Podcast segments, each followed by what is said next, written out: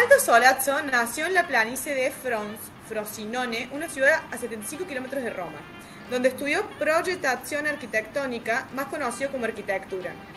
Pero este es solo el punto de partida de esta suerte de imperio romano que conquistó tierras catalanas desde que aterrizó en Barcelona hace 11 años para hacer un posgrado en arquitectura avanzada en el Instituto de Arquitectura Avanzada, donde actualmente se desarrolla como director del Máster de Robotics and Advancement Construction.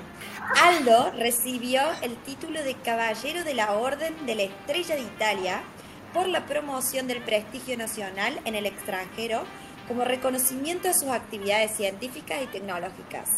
Hoy Aldo es un tecnólogo de referencia por su gran experiencia en robótica, fabricación y diseño computacional. Aldo es un profesional de muchas dimensiones y múltiples visiones que oscila entre la profundidad de la arquitectura avanzada, el desarrollo de análisis espacial, la investigación sobre biología aplicada en el diseño, la sutileza de la moda y la experimentación de la inteligencia artificial para esquemas sociales. Aldo siempre está innovando. No importa cuándo usted lea esto, buscando respuestas a problemas contemporáneos alrededor de la arquitectura, el diseño y la exploración. Aldo, fundador y director de Noumena Group, grupo de empresas donde utilizan datos e información para brindar servicio a empresas en la toma de decisiones estratégicas enfocado al estudio espacial utilizando tecnología de punta para estudiar y analizar comportamientos socioculturales. Noumena es la compañía madre de la cual nacieron dos empresas. La Máquina, que es una compañía de impresión en 3D a gran escala que trabaja sobre bioplástico, arcilla y otros materiales ecológicos para imprimir obras de arte y piezas de diseño que han sido premiadas en diferentes eventos muy, prestigiosos como el Pabellón de España en la Expo de Dubai 2022, en el Milan Fashion Week y en la Bienale de Venecia, entre otros. Por otro lado está PureTech, que es un producto que deriva de ceniza volcánica y se utiliza como una pintura sobre piezas que absorben el CO2 del ambiente y lo convierten en O2. Además, Aldo dirige Reshape Digital Craft Community, una plataforma online que promueve la investigación, la educación y la producción de ideas digitales, centrándose en los procesos innovadores de diseño y fabricación a través de la reformulación de un nuevo mercado basado en la economía del conocimiento. Hoy nos subimos a la nave de Aldo Solazzo, con doble L y doble Z, para disfrutar de este viaje de ira con muchas escalas y un destino infinito. Bienvenidos a After Office, el podcast donde la cerveza fluye mientras charlamos con gente que nos inspira.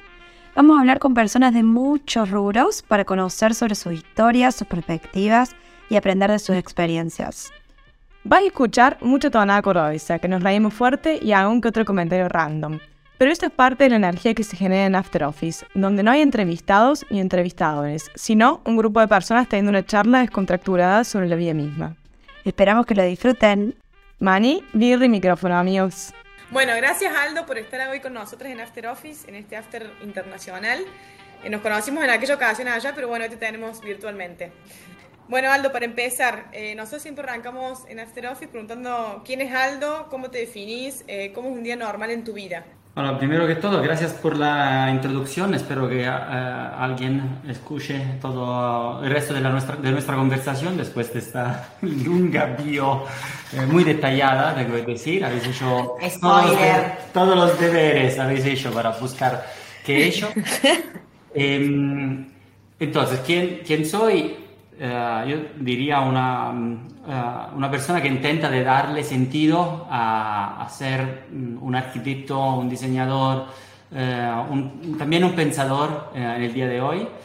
Así que estoy intentando con, con la empresa de Numena de, de conectar puntos y también de, de, darle una dirección clara a por qué estoy en esta profesión, cuáles son los retos a los cuales me tendría que enfrentar al día de hoy qué tiene sentido pensar, eh, qué tiene sentido diseñar y fabricar eh, en este ecosistema. Perfecto. O sea que vos, Aldo, estudiaste arquitectura, ¿verdad?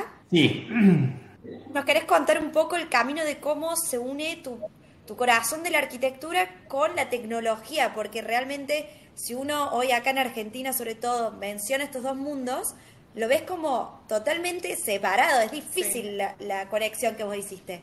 Así que contanos ese hilo. Ah, este hilo empieza por mm, una falta de entendimiento, yo creo. No había, um, en los últimos 10 años se han producido unos cambios increíbles uh, en todo lo que representa el ecosistema, no solo del diseño, sino yo creo uh, lo que es el conocimiento.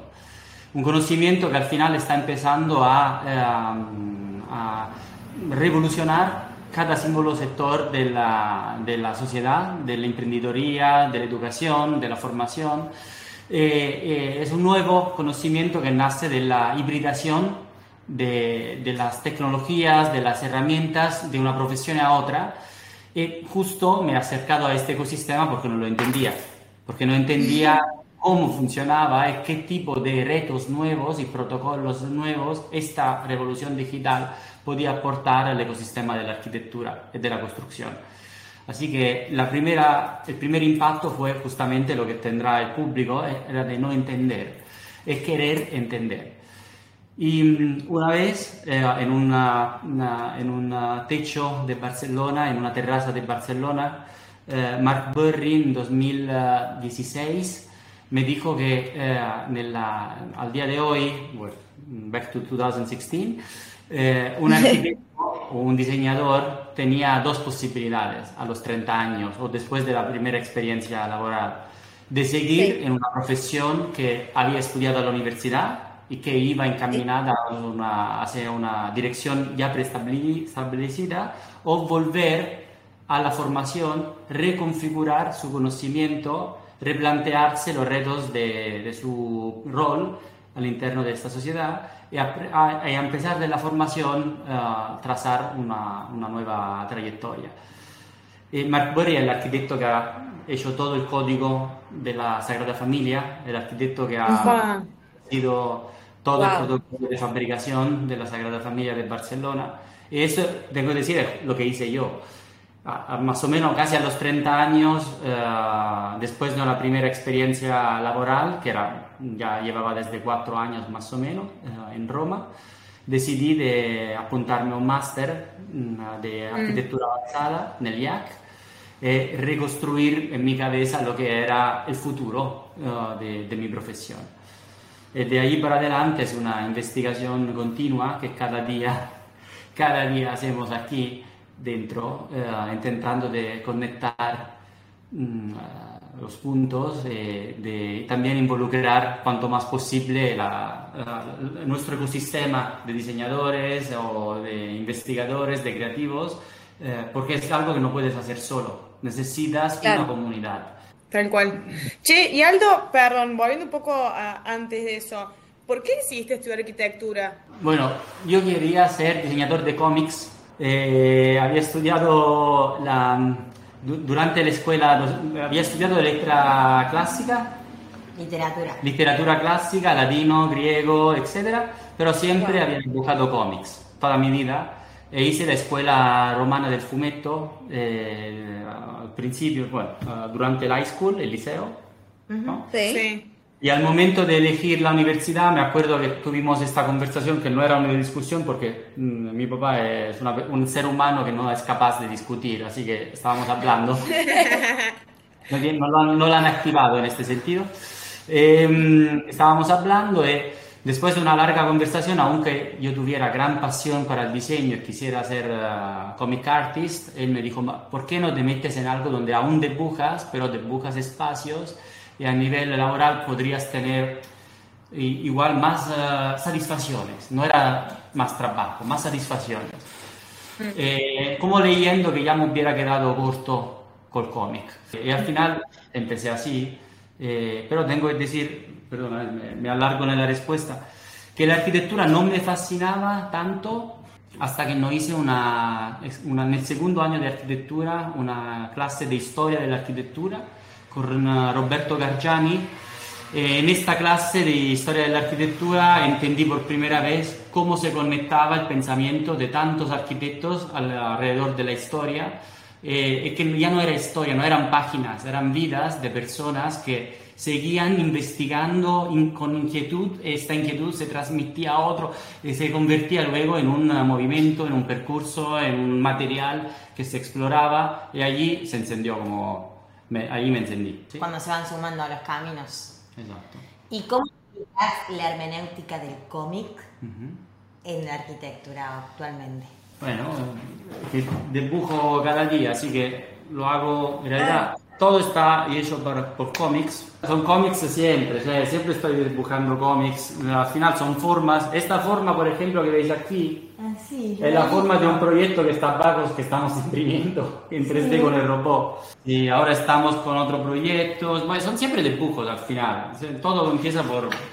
Siempre, siempre, siempre me, sa- me sale la mano con el dibujo. Así que O sea, el día de hoy vos ahí en, en la máquina aplicas un poco de todo ese, ese gusto que tenés por los cómics y lo llevas a, a dibujos de las cosas que estás haciendo. Sí, al final todo empieza por la pasión.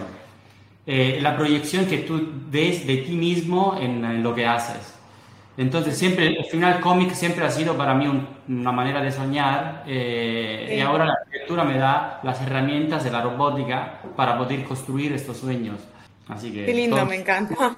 Si tuvieras un talento tuyo Mío. que aplicás en, en tu trabajo, Eh, ahora, el talento que tendría que desarrollar más ahora es la autocrítica. bueno, lo estás haciendo. Eh, Check. eh, la, herramienta, la herramienta más difícil, alguien decía que eh, te cuesta toda la vida para conocerte a ti mismo, ¿no? Eh, que era una conversación, yo creo que también medio tuvimos. Eh, y eh, la, mar- la parte más ah, sorprendente es de verte por, por fuera, ¿no? Eh, entender también las limitaciones de, de- de tu visión, siempre para decir, nel, nel curso de, de historia de la arquitectura de Roberto Gargiani, me enamoré al final, este profesor era un volcán. Todos los estudiantes le tenían muchísimo miedo porque era súper malo, me ponía las notas más bajas a todos, etc. Pero hablando de, de, mm, Leonardo da Vinci, ah, eh, sacó una frase que es la frase que me inspira aún hoy, es justo esta frase, que se hab- habla sobre la vista, lo que uno ve. Y lo que hablaba, lo, mm, lo que decía Leonardo es que quien pierde la vista pierde la veduta, es la capacidad de entender el moto, el movimiento del, del mundo, la belleza, la perspectiva, el arte, la arquitectura. E- en es, e- es como un cuerpo muerto en vida, sustancialmente, ¿no? Ok. Pero la vista de Leonardo no es ver, es observar. La perspectiva. Esatto. E, e allí es de entender, de entender a través de la observación. Y todo lo que es Númena está conectado a esto, a lo que vemos. Porque Númena, por ejemplo, llega de la filosofía de Kant y de Platone, Platone y Kant. Y en realidad eh, el número el objeto, la- el verdadero conocimiento que representa las cosas. Así, la, la verdadera esencia de algo se llama noúmeno, pero puedes, lo puedes ver solo a través de un percurso de conocimiento. Y Aldo, te hago- antes de meternos en el mundo de Númena y de las empresas, para que nos cuentes más eh, cómo se fueron armando. O sea, cuando decidiste meterte, y, y en realidad por curiosidad, por lo que nos comentás recién, de estudiar más eh, la tecnología, cómo podía aportar, qué era este mundo tecnológico.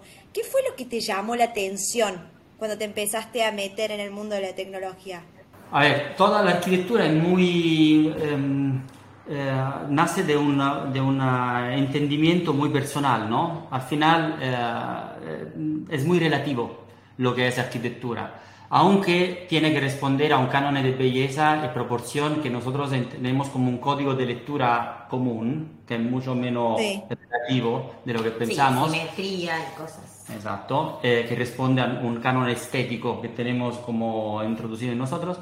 Lo que me gustó fue la conexión entre los datos y la arquitectura, Eh, algo que no es eh, eh, individual como entendimiento, eh, que es mucho más holístico, gener- general, en un proceso creativo y estético. Así esto me fascinaba muchísimo porque le daba a la, a la parte estética toda una capa de, de justificación eh, que era, la veía mucho más potente y conectable al ecosistema alrededor de las cosas, Sí, como más profundidad. mucha más profundidad. Y le das una explicación objetiva a lo subjetivo, sería como una cosa Exacto. extraña, porque... Y, y es muy difícil, aparte ese enlace. Pero bueno, ya que justo venías hablando de cómo surge Numena, desde lo que es la, el nombre Numena, contanos entonces con qué objetivo surge, aparte de, de la connotación de lingüística que tiene, con qué objetivo y, y cómo surge. O sea, ¿lo, lo fundaste vos solo, eh, con alguien más? ¿Cómo fue? Allora, il nome de, de Noumena nace quando in mia abitazione in Torrice, cerca di Frosinone, stavo studiando Kant, entonces el segundo año, pe- penúltimo año de la escuela, me enamoré de esta palabra y había decidido que tenía que ser la palabra del... ah, Pero ya querían emprender algo. Ya quería emprender la línea de cómics, que se, se llamaba Noumena.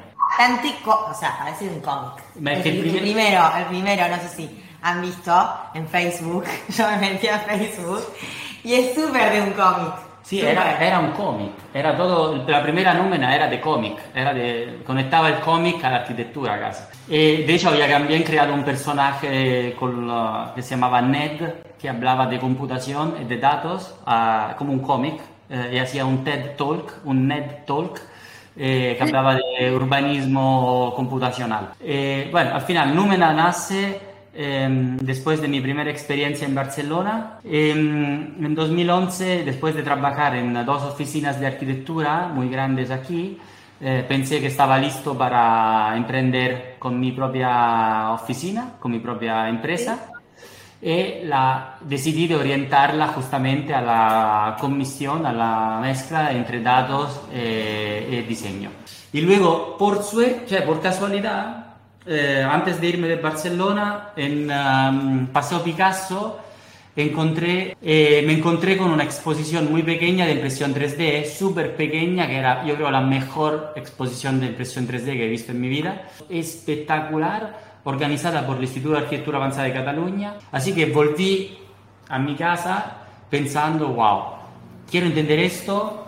Igual un día haré el máster, era demasiado tarde para apuntarme al máster, era a finales de julio.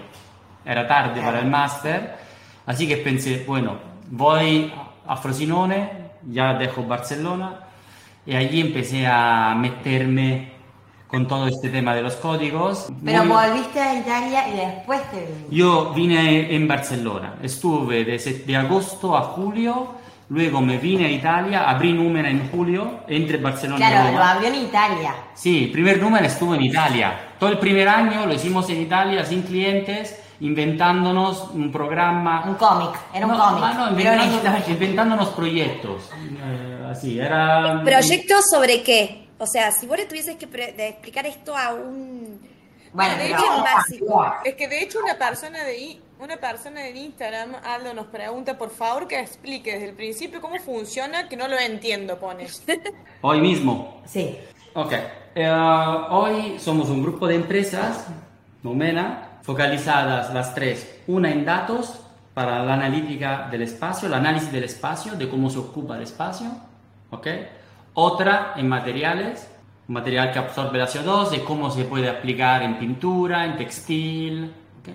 Y la tercera en impresión 3D, a gran escala. Perfecto. Para, para decirte, lo que intentamos de hacer es conectar datos, materiales en manufactura en un único, Claro, como que una cosa le da la solución a la otra. Exacto. Como una cadena. en un único ambiente construido. Pero en su momento, eh, ¿qué hacía? O sea, antes, Noumena, en su momento, ¿qué hacía cuando empezó a hacer algo? Cuando vos decías, teníamos proyectos en Italia, ¿qué son esos proyectos? Nosotros nos inventamos proyectos, teníamos, os explico una cosa, a nivel económico tenía dos clientes, dos clientes que me pedían de, eh, Exclusivos. de eh, reformarle el piso. Así que yo tenía dos proyectos de reforma de muy poco budget, así que con estos dos proyectos nos pagamos todo el año en dos Pero eran dos socios también. dos socios y con estos dos socios pasamos, básicamente decíamos, hacemos el proyecto el 20% de nuestro tiempo y todo el 80% del resto del tiempo Inventarse cosas. Ficción. estábamos, ficción. estábamos fabricando, diseñando y fue muy, muy sencillo lo que hicimos. Nos pusimos en la condición de poder utilizar al máximo todos los, prote- los protocolos de diseño digital, aprender de la computación con proyectos de pequeña escala, un objeto, luego un mueble, luego un mueble nella- a la escala urbana y de allí pasé al plan urbanístico de la ciudad con el código que había aprendido a escribir. Así que fue una lámpara, una, un mueble de una librería, luego furniture, public furniture, y luego todo el proyecto del plan urbanístico de la ciudad. Y allí empezamos a trabajar con, la, con el ayuntamiento para desarrollar estrategias de proyectos urbanísticos. El ayuntamiento es el gobierno de Barcelona. Ok, perfecto, pero eso ya es cuando ya empezaron a escalar. Pero, por ejemplo, entonces, Numena, que es el análisis de datos y de arquitectura espacial, ¿cómo se lo explicarías a alguien que no entiende del tema? O sea, ¿qué le dirías que hacen? ¿Cuál es el producto que vos le brindás? Porque ahí analizás los datos y ¿qué le, qué le, qué le brindás al cliente. Vamos con uno a la vez, ¿no? Con uh, Numena Data. Yo no, muy pocas veces intento explicar las tres porque sé que siempre tengo que entrar con una a la vez. Por ejemplo, en la ciudad de Barcelona ahora mismo nosotros tenemos las cámaras que analizan el uso del espacio público en la, eh, calle de Consell de Ciento, que es donde han instalado un nuevo modelo urbano que se llama La Superilla, reconvertido, ha reconvertido el uso de esta calle y le han quitado el uso a las máquinas para darlo a los peatones han reconfigurado el espacio, han puesto verde, etcétera, etcétera. Nuestro servicio es de analizar si este, esta intervención urbana efectivamente ha reducido el tráfico, ha incrementado el uso del espacio de los peatones, ha incrementado el uso de las bicicletas, de la micromovilidad, eh, de la, del greenery, cioè de la infraestructura verde, ha bajado la cantidad de CO2, etcétera, etcétera. O sea, los comportamientos sociales en ese espacio. Es como hacer una peatonal en Córdoba y a partir de eso ver qué efecto tiene en la sociedad esa peatonal. Claro, y ese análisis, eh, ¿cómo lo hacen, Aldo? Este análisis nosotros lo hacemos con Computer Vision y Machine Learning. Así que a, empezar de las cámaras, nosotros vemos, siempre volvemos a, a ver y a observar, vemos patrones que luego es difícil detectar únicamente con los ojos. Gracias a un ojo digital empezamos a, recolectar datos que nos permiten de reconstruir flujos de movimiento, eh, niveles de ocupación espacial, eh, etcétera, etcétera, que te hacen entender si efectivamente la ciudad de Barcelona es ahora mismo un modelo más eficiente, más sostenible con respecto al uso de la calle peatonal mm, tradicional. Claro, como un código, por ejemplo, es identifica si hay una mujer, un hombre, un niño, o sea, por diferentes condiciones. Entonces agarra, toma los datos, los identifica y vos ahí a partir de esas estadísticas podés proyectar otro proyecto. Digamos que te ayuda, esta información te ayuda a poder reformular la ciudad ¿ok? Y a entender cuál es el efectivo impacto de aplicar una reconfiguración urbana tan imponente en un contexto uh, de viabilidad tan complejo. No solo la cuestión de hacer un proyecto en un punto, es de entender cuál es el efecto mariposa al final alrededor de todas las calles que están en Barcelona. Pero no solo en las calles, también se puede hacer en un, en un estadio, por ejemplo, en un estadio de un mundial de rugby entonces ves si las personas que entran van primero al baño o van primero a, consumir. Entonces a partir de ahí, como que el próximo evento podés organizar un poco el flujo de gente y que no se acumule toda la gente en el baño, como pasó en Coldplay, por ejemplo. Claro, es un poco de entender el layout, el UX eh, llevado a la vida real, ¿no? Tengo una, una, una consulta ahí, Aldo. Recién mencionabas que uno de tus clientes es el gobierno de, Barcelona, ¿verdad? ¿Qué otro, qué otro tipo de cliente o a, qué cliente apuntan? Nosotros todo lo que es dinámica espacial lo podemos detectar. Numena Data trabaja en, digamos, tres verticales. Espacio urbano, retail, todo lo que es retail, y precision agriculture, agricultura de precisión. Estas son tres verticales agricultura, comercio y eh, ciudad. Eh, nosotros analizamos píxeles de la imagen, le damos una semántica. La semántica sería una, le damos una representación. Un significado. Un significado, exacto. ¿Ok? Es como, por ejemplo, en un, en un viñedo, cómo crece la uva. Entonces, a partir de patrones que se repiten, ves el, el tiempo que se tardó en crecer la uva. No sé, estoy, estoy poniendo un ejemplo Correcto. inventado. ¿eh? Claro, es que sí, eso quería preguntarle a Aldo, ¿cómo sería un ejemplo en la parte de agricultura? Exactamente lo que estaba diciendo Vicky. Sí.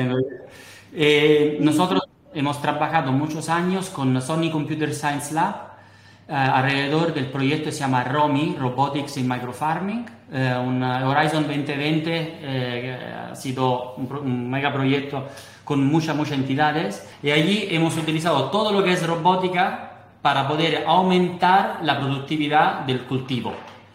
Así como utilizamos estos datos para producir más, pero para hacerlo a la microescala, no para ayudar, mm, digamos, la- la- el utilizo masivo y violento de la tierra, sino para facilitar lo que es la rotación natural del cultivo, utilizando datos para poder decir, mira, la- maximiza de esta forma todo tu cultivo, distribuye de esta manera, organiza una- un cross cultivation eh, un, un cross cropping, etcétera, etcétera, entre las distintas especies y estas son las maneras de hacerlo. Y nosotros teníamos cámaras que cada mm, 24 horas recolectaban datos del espacio de cultivo y de, de allí sacaban patrones de crecimiento que podrían info- informar una nueva iteración de cultivo. El patrón normalmente es, es siempre el mismo. Tú usas el dato para poder hacer un análisis descriptiva ¿ok? Descriptiva, eh, así que analizas lo que ves o lo que has visto, pero este conocimiento tuyo del presente y del pasado luego se puede utilizar para poder informar el futuro. Así que nosotros lo utilizamos también de forma prescriptiva, que significa luego poder reformular una configuración urbana, una distribución de lechugas, eh, Claro. una distribución de productos al interno de una tienda. Así que es el mismo protocolo que al final llevamos en sectores distintos, pero otra vez empieza por el dato. Che, Aldo, y te hago una consulta en eso, porque son distintas verticales muy diversas entre sí y, y ya Noumena tiene tipo un montón de, de laburo en lo que es análisis de datos. ¿Cómo haces para formar o armar equipos que puedan responder a, a verticales tan diversas? Ah, digamos que el trabajo más gordo que tengo son las personas. Y yo creo que también mi punto débil, porque eh, es un mecanismo súper, súper, súper delicado. Súper delicado. Eh, una, una parte que me ayuda muchísimo es la formación. Siendo director del máster, aprendo también a poder formar las personas que están aquí, que se convierten en un recurso único, diría yo. Así que me hace mucho daño cuando alguien se va de la, de la oficina. Es algo al cual me, estoy, me he acostumbrado porque obviamente es una ofi- una oficina donde soy yo uno de los más viejos eh, de la oficina, el resto son todos muy jóvenes y siempre más jóvenes.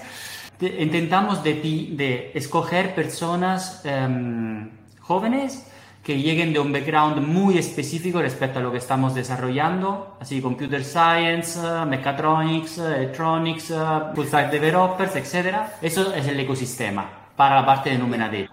La parte de la máquina, que no hemos hablado, discutido aún, me sale más fácil porque dirijo el máster de robótica y muchísimos diseñadores y, y fabricadores me llegan del IAC. Eh, así que ya están eh, formados, igual por mí. Em, en la parte de los materiales es donde luchamos más, porque es un ecosistema súper, súper, súper, súper nuevo y PureTech es un proyecto sin número data, trabaja en muchas direcciones, PureTech infinita. Pero, por ejemplo, cuando haces el, el máster, cuando dirigís el máster, empieza las clases. ¿Vos ya sabés más o menos quién, a quién fichás? A ver, yo intento de poner mucha distancia, sea, de separar la empresa con eh, la formación. Así que cuando estoy en el máster no estoy pensando, este chico lo quiero para mí, eh, sino igual al final del máster digo, ojalá este chico venga con- conmigo. Eh, ¿Qué se le propones? Tienen que ver. eh, eh, intento siempre de, de surfear su- Sus ganas. sus ganas. Nunca empujo para que vengan conmigo. Hay, de hecho, hay, ahora mismo hay dos chicos aquí en la oficina que salieron de la- del máster y se montaron su empresa de impresión 3D en su país con mi ayuda. Así que a veces tengo, creo mis competitors. Claro. También. Es verdad, pero al final el mercado es libre y prefiero enfrentarme a, a mis estu- estudiantes que a otra gente, sinceramente. Que es también el contenido, para mí es otra validación que lo que estoy enseñando tiene sentido en el mercado. ¿Y la gente que trabaja aquí, por ejemplo, de qué nacionalidad es? Porque también es- son equipos multiculturales. Tenemos gente de Cataluña, tengo dos catalanes, luego tengo españoles, tengo libaneses, tengo eh, italianos, indios, em, tengo argentinos, sí, tengo gente de verdad de muchos, muchos sitios distintos. De Ucrania, eh, antes, antes tenía también de Brasil, tenemos gente, 30 personas, eh, así que son de muchos países. Pero tra- los 30 estos tienen su área, pero a la vez interactúan entre ellos para proyectos o no. A ver, un error fatal es de mover gente de un sitio para otro porque luego no entienden nada. Eh, así que intento que los equipos sean extremadamente bien formados y que cuando se creen interacciones esto pase alrededor de un proyecto muy específico y puntual. Eh, cuando pasa es cuando magic happens, eh, se, se crea magi- magia, tengo que decir. Lo que me da orgullo es cuando las tres empresas trabajan a la vez. Eso para mí es la realización. Eh, ahora mismo tenemos un proyecto muy importante en el cual las tres empresas están metidas a la vez y para- es mi sueño. Yo lo veo y mm, Es la realización. eh, lo amo, o sea, lo adoro. Porque al final ves cuánto estas soluciones son únicas conectadas. No, ya que estabas hablando de los proyectos, ¿qué proyectos te generan más adrenalina? A ver, he luchado por siete años por PureTech. No hemos hablado de PureTech, pero digamos que la impresión 3D eh, empezó con una historia que me gustaría hablar después. Ha ido creciendo en el tiempo de una forma desmesurada, desmesurada. Eh, cada vez no cabemos donde estamos. Llegamos siempre, en unos dos años, llegamos siempre al máximo de lo que podemos ocupar. Tenemos que movernos. Pero digamos que ya me ha dado varias satisfacciones. Hemos construido muchas cosas, eh, hemos abarcado mm, ya de tocar con mano qué puede hacer esta tecnología. Digamos, por lo menos en su fase contemporánea, hoy, qué puede hacer. La parte de datos mm, es mi corazón, eh, una parte que yo adoro y que ya sé que es parte de mí, pero PureTech es donde me consumo cada año y cada día.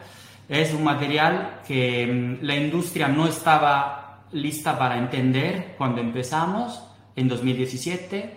Toda la historia de PureTech es una historia que mm, me riempie de orgullo también por cómo ha llegado. A lo largo de las exposiciones de, de Reshape entré en contacto con el ecosistema que hoy se llama PureTech. Así que llega de, este, de esta serie de concursos que, que he lanzado en los años. Salió en 2017, PureTech, el PureTech. Biotech, claro. Eh, son ya siete años que estamos empujando con este material que, del cual yo me enamoré al primer momento, durante la- el concurso de Reshape. Me he enamorado de tres proyectos. Uno es el proyecto de moda que este año ha, ha dejado todo sin palabras eh, y es un proyecto que luego veréis. El primer premio de Reshape 2019 es el chico que este año está imprimiendo los, des- la- los trajes utilizando luz. No. Una cosa... Sí, lo vi.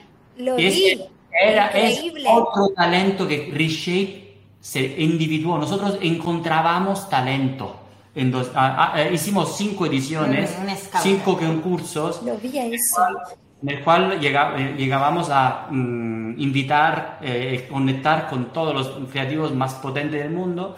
Uno era este, que tengo, si vais en la página de Reshape, hay la foto de Aldo feliz con él. eh, la primera. Saca chapa. Mm, la- el segundo era el PureTech y el tercero era un material que absorbía aceite del agua sin absorber agua.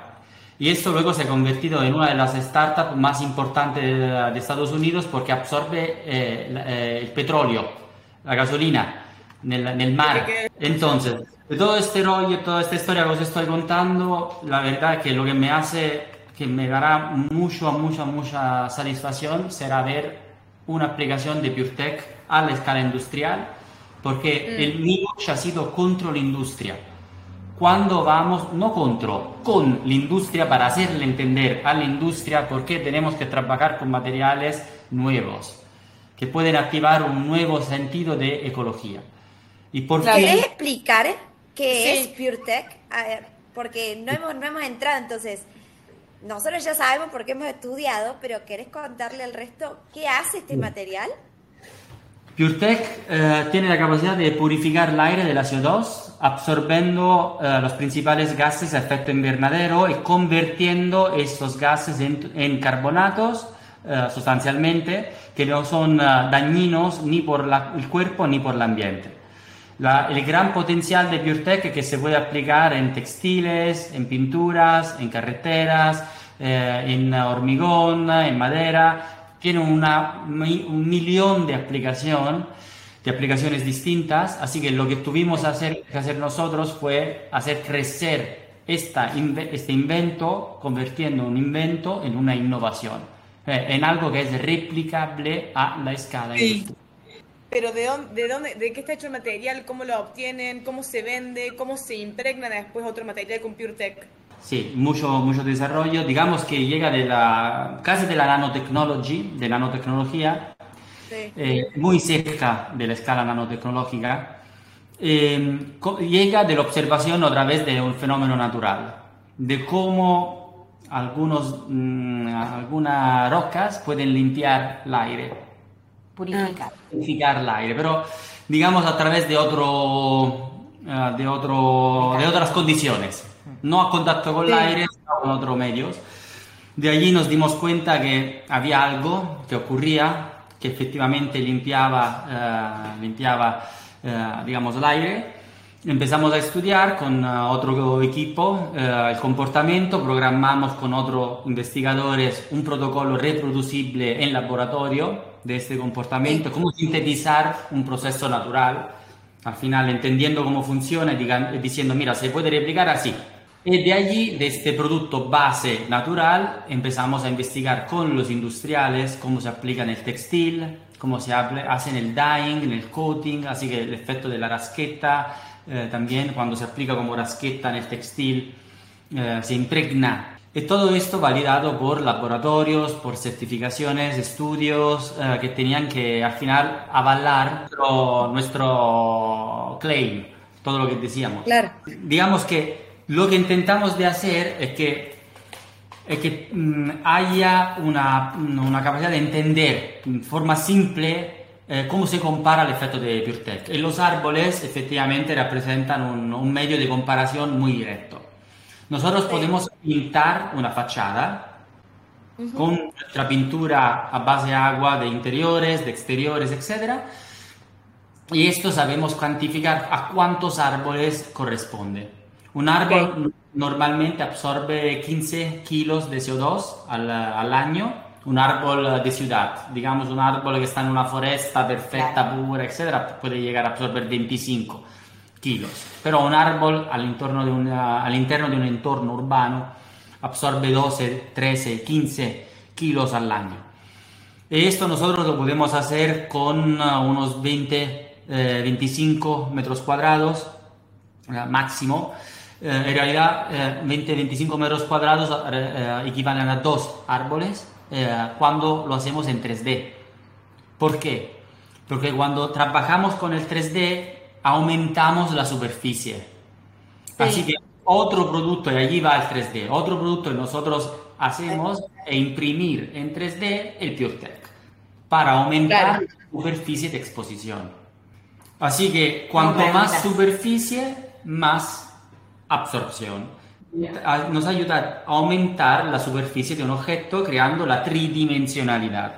Bueno, dos preguntas. Em, ¿Cambia el comportamiento del material si es un material indoor o outdoor? O sea, si es una fachada, por ejemplo, o si está en, una oficina. ¿Cambia? Absolutamente sí. ¿Por qué? Buena pregunta. Porque el entorno más contaminado, mira aquí, no hay ninguna ventana que se pueda abrir porque todo depende, no hay oxígeno. Sí, dependemos de la circulación de aire. el entorno, eh, el interior es más contaminado si falta el círculo de aire que el exterior. El exterior, imaginaros un, un río. El aire nunca para, nunca, nunca para. Es como bañarse en el río dos veces, es imposible. Así que Sí. cuando estás en un contexto interior o exterior, cuanto más movimiento de aire, también menor es la cantidad de contaminación. De hecho, Barcelona está trabajando con esta calle que os había dicho, porque Sí. con el descenso, porque en las calles paralelas al mar hay poca circulación de aire. Poca circulación de aire significa más altos niveles de Nivel de CO2. contaminación. Eh, eh, allí va. Eh, nosotros lo que hacemos es, en espacios internos, también ponemos datos y sensores que nos permiten de monitorear en tiempo real el grado de absorción de este producto. Cuando lo imprimen con la máquina, ¿ponen el material PureTech en, en- en el plástico o cómo lo hacen?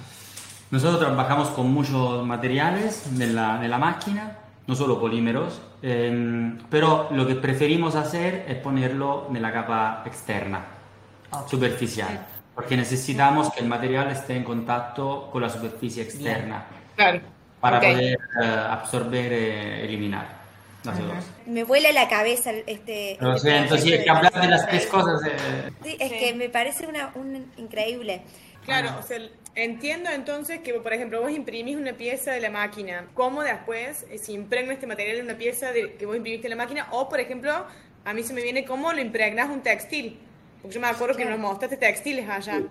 A ver, varios, un- un- una posibilidad es hacer un spray, como estabais eh, comentando, encima de la pieza. Y se crea un estado como de coating, un Bien, un- sí. una capa que cubre, una capa nueva que cubre la pieza y, no- y se queda atada, o sea, atada a la superficie, no, no se va. Ok, así que hay una pequeña, pequeña, pequeña parte de resina que permite al coating de atacar la superficie y de quedarse atrapado a ella y de, de ejecutar su acción encima de esta Como una superficie. película. Como una película. Nel textil hay varias maneras, ¿ok? Una es el padding, otro es el coating eh, el- o el dyeing, son tres procesos distintos. El Ok. dyeing es colorear la ropa. Cuando tú tienes la ropa, la puedes poner con unos pigmentos normalmente eh, de- dentro de una vasca de agua que va eh, agita- en un agua que se agita, agita- agita, y allí el color se queda atrapado al textil. Lo- en este proceso le ponemos nosotros una concentración de PureTech que se queda atrapado al textil.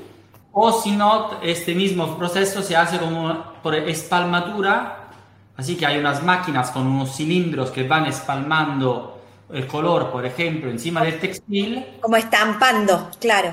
Exacto, y allí también le podemos poner el PureTech. Lo, mismo, lo mismo hacemos en cartón eh, o con la madera, aplicamos un coating, con el hormigón aplicamos un coating, etcétera, etcétera. Che, y ya yéndonos eh, más a lo que es la máquina, para conocer esta tercer parte de tu de tus tres eh, patas, Aldo, tremendas. Numena ya hablamos, hablamos sobre PureTech y ahora la máquina. Contanos qué es la máquina, cómo surge, qué hacen. Eh, ok, por la máquina aquí en- entramos en el 3D, en el mundo del 3D. Pero, solo una cosa, el dato nos sirve para poder informar una decisión. El material sirve de puente del digital al físico, PureTech. Es un puente. El puente de materializar algo es a través de un material. La máquina effettivamente eje- ejecuta al- nell'ambiente físico, nell'entorno físico, esta nueva materialización. Esos son los tres ejes. Así que nosotros usamos los datos y el material para poder construir un espacio que al final se, fortalece de esta conexión.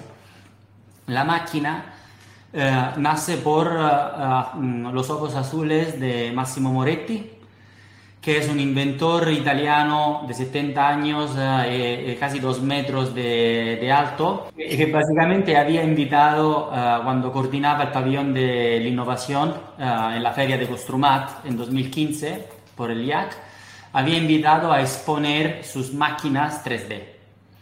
En los años eh, me, me, hice amigo de Massimo Moretti eh, y de su empresa WASP. Massimo uh, tiene una empresa familiar con su mujer, su hija, va construyendo, ha ido construyendo las máquinas de impresión 3D más grandes del mundo. Y Massimo un día me llamó y me dijo, Aldo, vamos fuera a hablar. Por un momento tuve miedo porque pensé, ok, vamos a ver si este ahora me va a pegar. porque no voy a sobrevivir. Sí, dos metros con una mano que más o menos es grande cuanto mi cara.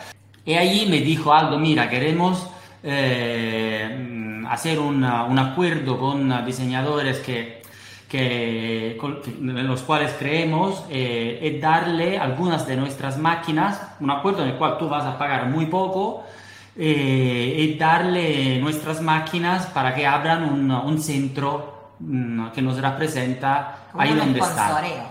Como un sponsor. Cuando me lo dijo, la primera cosa fue, me está pidiendo dinero. ok, es demasiado ¿Qué, fuerte. qué tengo que dar a O cambio? sea, suena demasiado ah, bueno, pero en la vida a veces de verdad pasa que te ocurren cosas buenas. Y a mí me pasó esto gracias a Massimo Moretti. Nos dio las máquinas, empezamos a explorar el uso de estas máquinas a gran escala. Una, me dio una máquina de 3 metros de alto para imprimir en 3D. Eh, y allí empecé a trabajar con esta máquina, diseñar con esta máquina y me conecté a otro creativo de- del ecosistema de Barcelona que se llama Carmelo Zappula y allí empezamos los dos enamorados de la impresión 3D, yo de la manufactura de los materiales, él del diseño, a pensar, ok, ma ¿qué más podemos hacer? Una silla, una mesa, una pequeña fachada de un interior, hagamos un pabellón, el pabellón de España, de la Expo, eh, con PureTech. Wow. Así que siempre empezamos a tirar el PureTech en el medio. Vamos a Claro. usar el PureTech con la impresión 3D, construimos con PureTech, vamos con PureTech y ganamos de, de la silla, de la mesa, de los cuatro paneles de fachada, ganamos con Carmelo como diseñador y con nosotros de PureTech y la máquina como material y manufactura 3D el pabellón de España de la Expo de Dubai que estuvo diseñado por un italiano, fabricado con eh, el material de un italiano, por un italiano también en 3D. Así que... Wow. eh, No quiero volver a PureTech, pero es como que inevitablemente vuelvo porque es como, mm, no puedo creer este, este producto, este material. Pero ¿por qué no? ¿Cuál es el mayor desafío que tienen para que logremos que, eh, que tengamos todo impregnado de PureTech? O sea, es costoso. El mayor desafío es que la industria mm, debe de, de marearnos. Estamos listos, eh, cada vez somos dema- Yo creo que ten- tenemos aún un problema, es que somos, suena demasiado bien para ser real. Estoy así, es como que llename de PureTech. Cada- no, no, es que cada vez nos pasa lo mismo. eh, hemos hablado con todos, hemos hablado, ma no porque hem- hemos ido a buscarlos, han venido ellos, con Ikea, con Balenciaga, Stella McCartney, con eh, Foster, Zalid, Ederwick, ehm, con Primark, con, Todo tipo de marcas. con Peugeot, eh, con una marea infinita de empresas. ehm, y el problema siempre es que, bueno, el problema siempre, con ellas, algunas de ellas aún vamos adelante, estamos súper centrados con, eh, con un grupo re- eh, restringido de ellas y ojalá que esta, este matrimonio, se dice en italiano, este matrimonio se pueda celebrar eh, en la COP, en la Conferencia de Naciones Unidas, eh, en la cual estamos eh, prometidos con Stella McCartney. Eh, nosotros ya estamos al altar a ver si ella aparece también. Em, eh, creo que eh, nos hace falta un, un mecenate, cioè alguien de la industria que diga, ¿sabéis qué? Voy yo con ellos. Y tengo que decir que todo apunta a que sea Stella McCartney, este mecenate, es romper la primera, la- es como un efecto la primera barrera. PureTech encarece al producto en cuanto a dinero. Brava, Vicky, por, por esta pregunta. Nosotros lo que estamos intentando hacer es de mm, enseñar que la sostenibilidad puede ser affordable. O sea, que no necesitamos dis- dis- dis- disparar los precios Accesible. Sí. accesible, necesitamos, no necesitamos disparar los precios y somos completamente, por el lado económico y productivo, compatible con lo que son los protocolos existentes en la industria. Eh, es una lucha que llevaremos a cabo, seguro, porque no voy a parar, eh, voy a seguir. Pero para eso es importante justamente promocionar y difundir, porque si no la gente, o sea, ustedes no sabían, yo tampoco lo sabía antes de venir acá. Entonces, como que hace falta justamente que la gente se entere de que existe esto. Enseñarlo con los datos. Datos. Punto. Eh, no, no hay nada más historias que me interese contar. Luego, si alguien crea los datos, bien, si no se lo cree, pasa nada. Nosotros tenemos más de 60 estudios que se siguen eh, sumando cada día entre la Universidad de Alicante, la Universidad de Tor Vergata, la Universidad de Bologna, el Instituto Valenciano de Microbiología, el que sería el centro de investigación español, más puntero de, más el report de SGS eh, y, y más y más y más análisis para poder enseñar a través de sus estudios que nuestro material funciona de una forma específica. Y nuestros estudios demuestran cómo el producto absorbe de su forma natural, cómo el producto absorbe una vez convertido en polímero, en tejido, en pintura, en uh, coating para madera, en cartón, en uh, stickers de eh, ¿cómo se pegatinas de panini, por ejemplo, o lo que sea. Es un trabajo infinito de, de, de, demostrar al final a la, a la, industria que esto funciona y que funciona hoy, no mañana, y que no hace falta esperar mañana para aplicarlo, hay que aplicarlo hoy. Una pregunta. Sí. Que en Europa hay una concientización de la ecología mucho más avanzada que en América Latina, por lo menos. ¿Ustedes trabajan con otros continentes que no sea Europa? Nosotros. ¿Y en qué trabajan? Trabajamos con, mucho con Europa, seguro, con Estados Unidos, ahora con parque, parque de diversión, eh, en el cual nos gustaría aplicar el PureTech en todas las figuras que están en este parque, en la pintura de, la, de, la, de las atracciones, etc. Eh, y ahora empezamos con otras empresas uh, que están en el sector de la moda, pero son súper internacionales. Así que no solo en el territorio europeo. Pero una cosa, que seguramente habrá alguien allí que dirá, sí, pero, y ojalá que haya muchos sí, pero, porque pero es como nosotros vivimos el día a día con PureTech. Siempre tenemos que calcular y demostrar la huella de carbono de lo que fabricamos. Se llama Life Cycle Assessment. Eh, cuando aplicas PureTech en un proyecto que quiere descarbonizar, tienes que demostrar que la aplicación de PureTech no cree más huella de carbono de la que va luego a eliminar. También todo esto es muy importante, y crítico.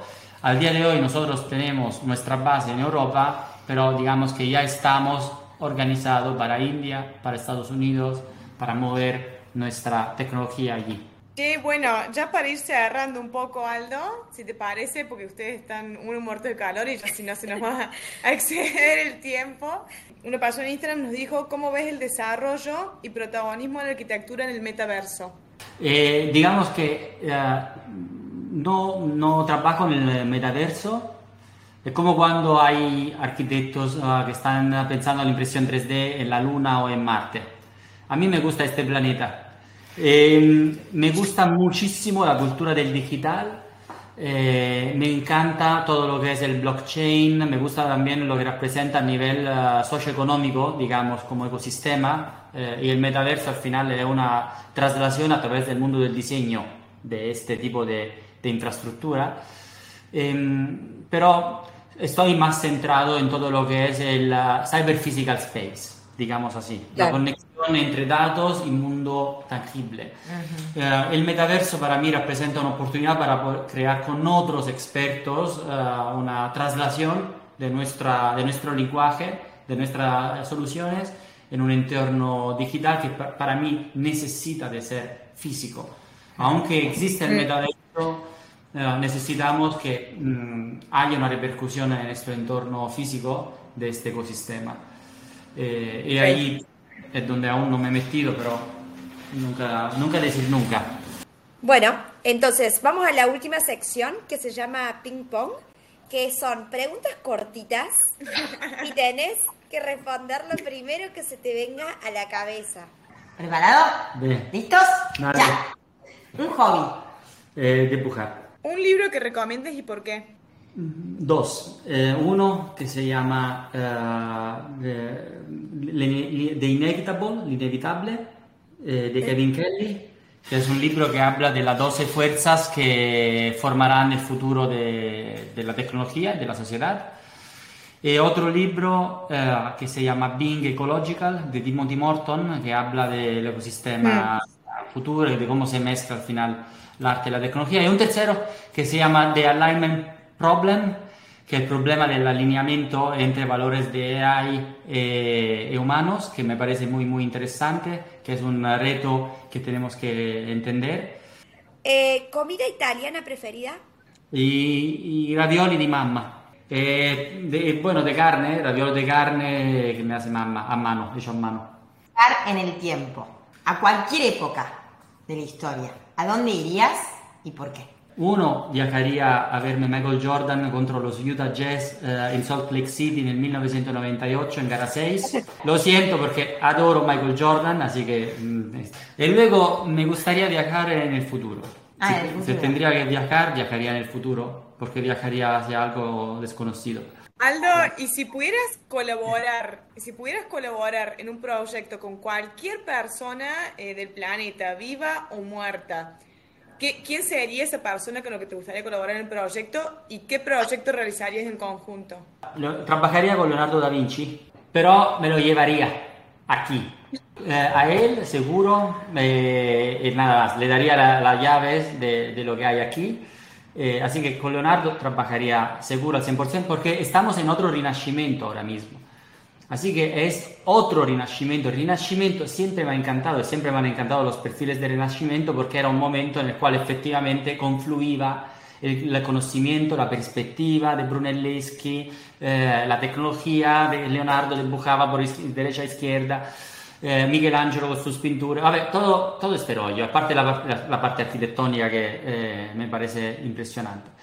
Pero me fascinaría ver que podría ser un pensador tan ah, arriba de los demás eh, en una época en la cual toda la utopía de los años 70 al final eh, se, se está realizando, se, se va realizando un día para otro.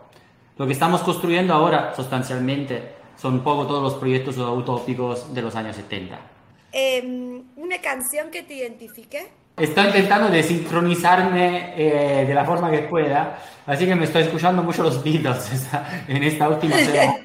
Y no sé, también son otro, otro, otro grupo que ha visto más allá, yo creo.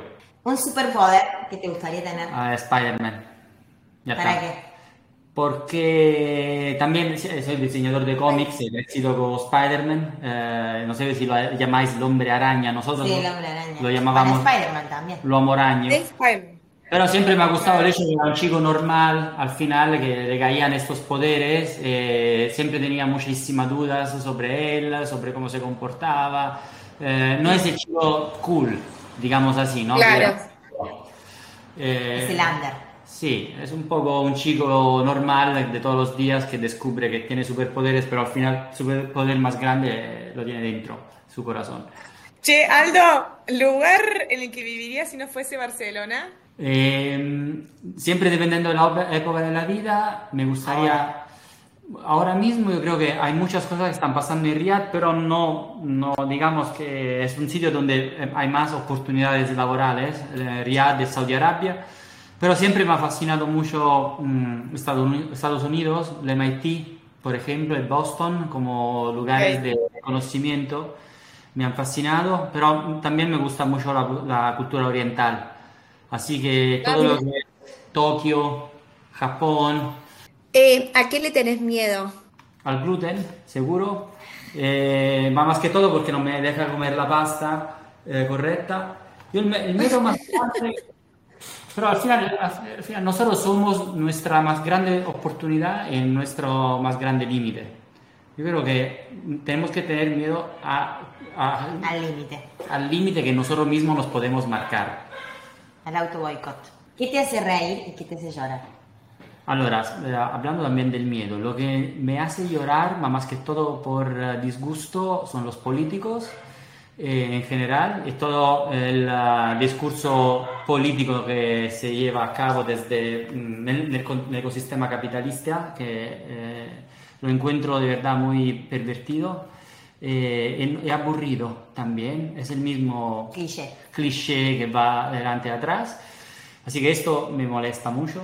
Lo que me hace reír es eh, llegar al, al final de un proyecto con uh, mi equipo sin que nos hayamos matado, Matado.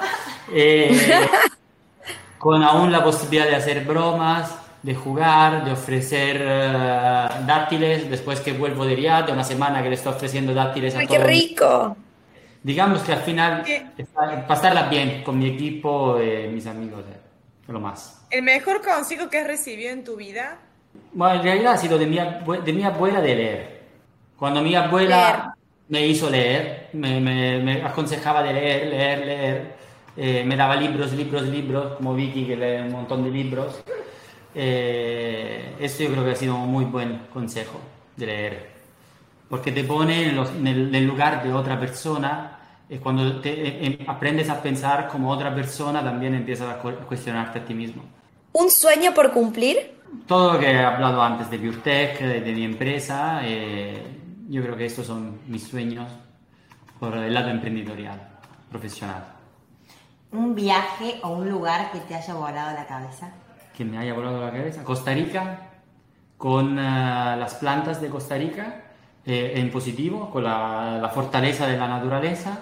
Y siempre que me haya volado la, la cabeza en negativo, Costa Rica, con eh, las plantaciones de piña que toda Europa importa eh, desde Costa Rica. Así que Costa Rica, que es un lugar mágico, en realidad está explotado por eh, la industria capitalista europea e internacional que ha decidido de convertir Costa Rica en una plantación enorme de piña. Eh, creando, que, fue la razón por la cual estuvimos en Costa Rica. Sí, para analizar eh, básicamente el, el problema de los mosquitos que salían de la piña que se sacaba de estas plantaciones, que luego atacaban las vacas, que luego entraban en estrés, no producían leche y la la gente perdía trabajo. Aldo, y ya para terminar, terminar, siempre a nuestros invitados eh, les decimos, eh, les damos el honor de que le titulen su podcast.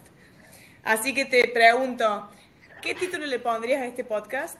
Yo os invito a darlo vosotros. Mi lecture, mis conferencias normalmente se llaman la, la materia de los datos, que es eh, cómo se pueden construir eh, ecosistemas ah, informando por, por ah, Material Technology, Data Driven Material Ecology, eh, pero esto es también pesado. Vosotros, os dejo vosotras de... Creando puentes entre lo digital y lo físico. Estamos entonces, gracias Aldo, gracias por tu tiempo, increíble lo que estás haciendo. Buona serata a tutti, grazie per l'ascolto e spero pure di vedervi presto per Barcellona. Tanti baci.